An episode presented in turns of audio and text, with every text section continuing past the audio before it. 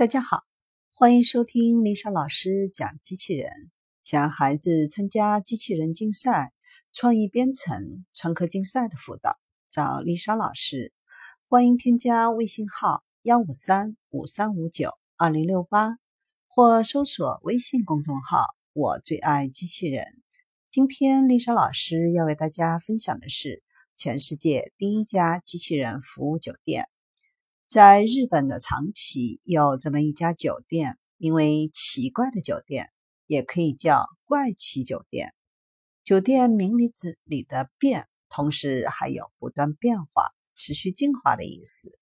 店如其名，是真的有些奇怪。从外表看起来，奇怪的酒店就是普通砖瓦堆砌的楼房，相貌平平。但是从门口负责迎宾的狂拽酷炫机器人身上，就可以预见奇怪酒店里面的内容是不容小觑的。奇怪酒店的奇在哪里呢？近些年，随着科技的迅速发展，各种机器人层出不穷。在日本，人工成本超高，尽可能的使用机器人已经成了各行各业的共识。秉承能让机器做就绝不用人力的信念，岛国人在二零一五年七月就开设了奇怪的酒店。奇怪的酒店是日本第一家，也是全世界第一家完全由机器人为房客服务的酒店。酒店位于日本长崎县的豪斯登堡乐园内，它怪怪的风格和游园搭配起来倒是毫无违和感。一百四十四个房间只使用六个人类服务人员，其余都是机器人。百分之九十的服务都是由机器人完成的，剩下的百分之十则是人类承担的安保工作。一进入酒店，你就能感受到一种有些诡异的科技感。门面担当孟子小姐姐长着一副传统东方女性的脸，主要负责用日语接待。他会给你解答所有的入住问题，听不懂日语也没关系。前台还有另外两个接待可以用，别看长得不怎么样，他们可是精通英语、韩语、日语和中文四种语言，对每位顾客都会鞠躬问好，有礼貌、有耐心的为旅客提供咨询和接待。正应了那句话：“我很丑，可是我很温柔。”当客人走到柜台前，对应的接待员就会语音提示办理入住的全部流程。除了需要自己按按钮之外，客人还需要在触摸屏上输入个人信息。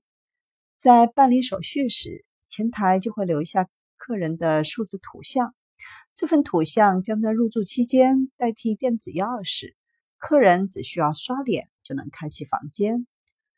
大厅中央的玻璃隔间有一台类似工业流水线机器人的巨大机械手臂，它专门负责将一个个的盒子放进墙上的小隔间。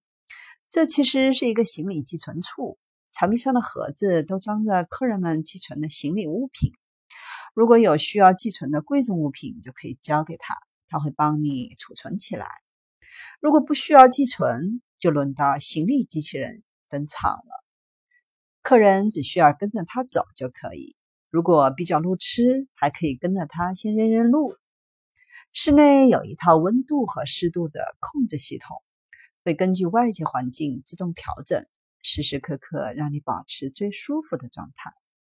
客房的床头柜上放着一台小型机器人，它是客房管家，它能够回答一些简单的问题，比如现在是什么时间，明天的天气如何。